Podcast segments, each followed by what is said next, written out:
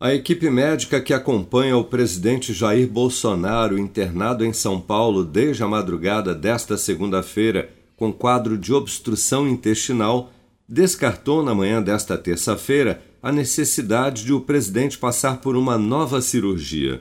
Segundo o boletim médico, a obstrução no intestino se desfez e o presidente já está em dieta líquida, mas ainda não há previsão de alta.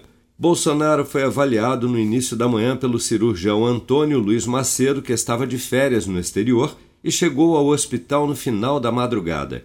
Enquanto aguardava para embarcar para o Brasil ainda nesta segunda-feira e após receber o relatório preliminar da equipe médica que internou o presidente, Antônio Luiz Macedo já descartava a possibilidade de cirurgia. Ele está com quadro é, de suboclusão intestinal, não é uma obstrução da suboclusão. Foi colocado em jejum.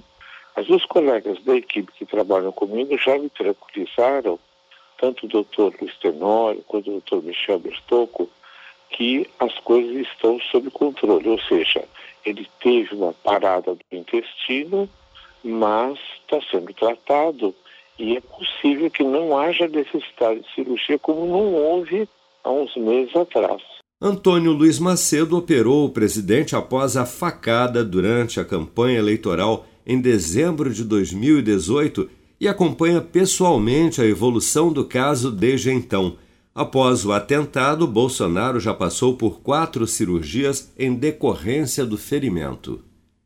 Com produção de Bárbara Couto, de Brasília, Flávio Carpes.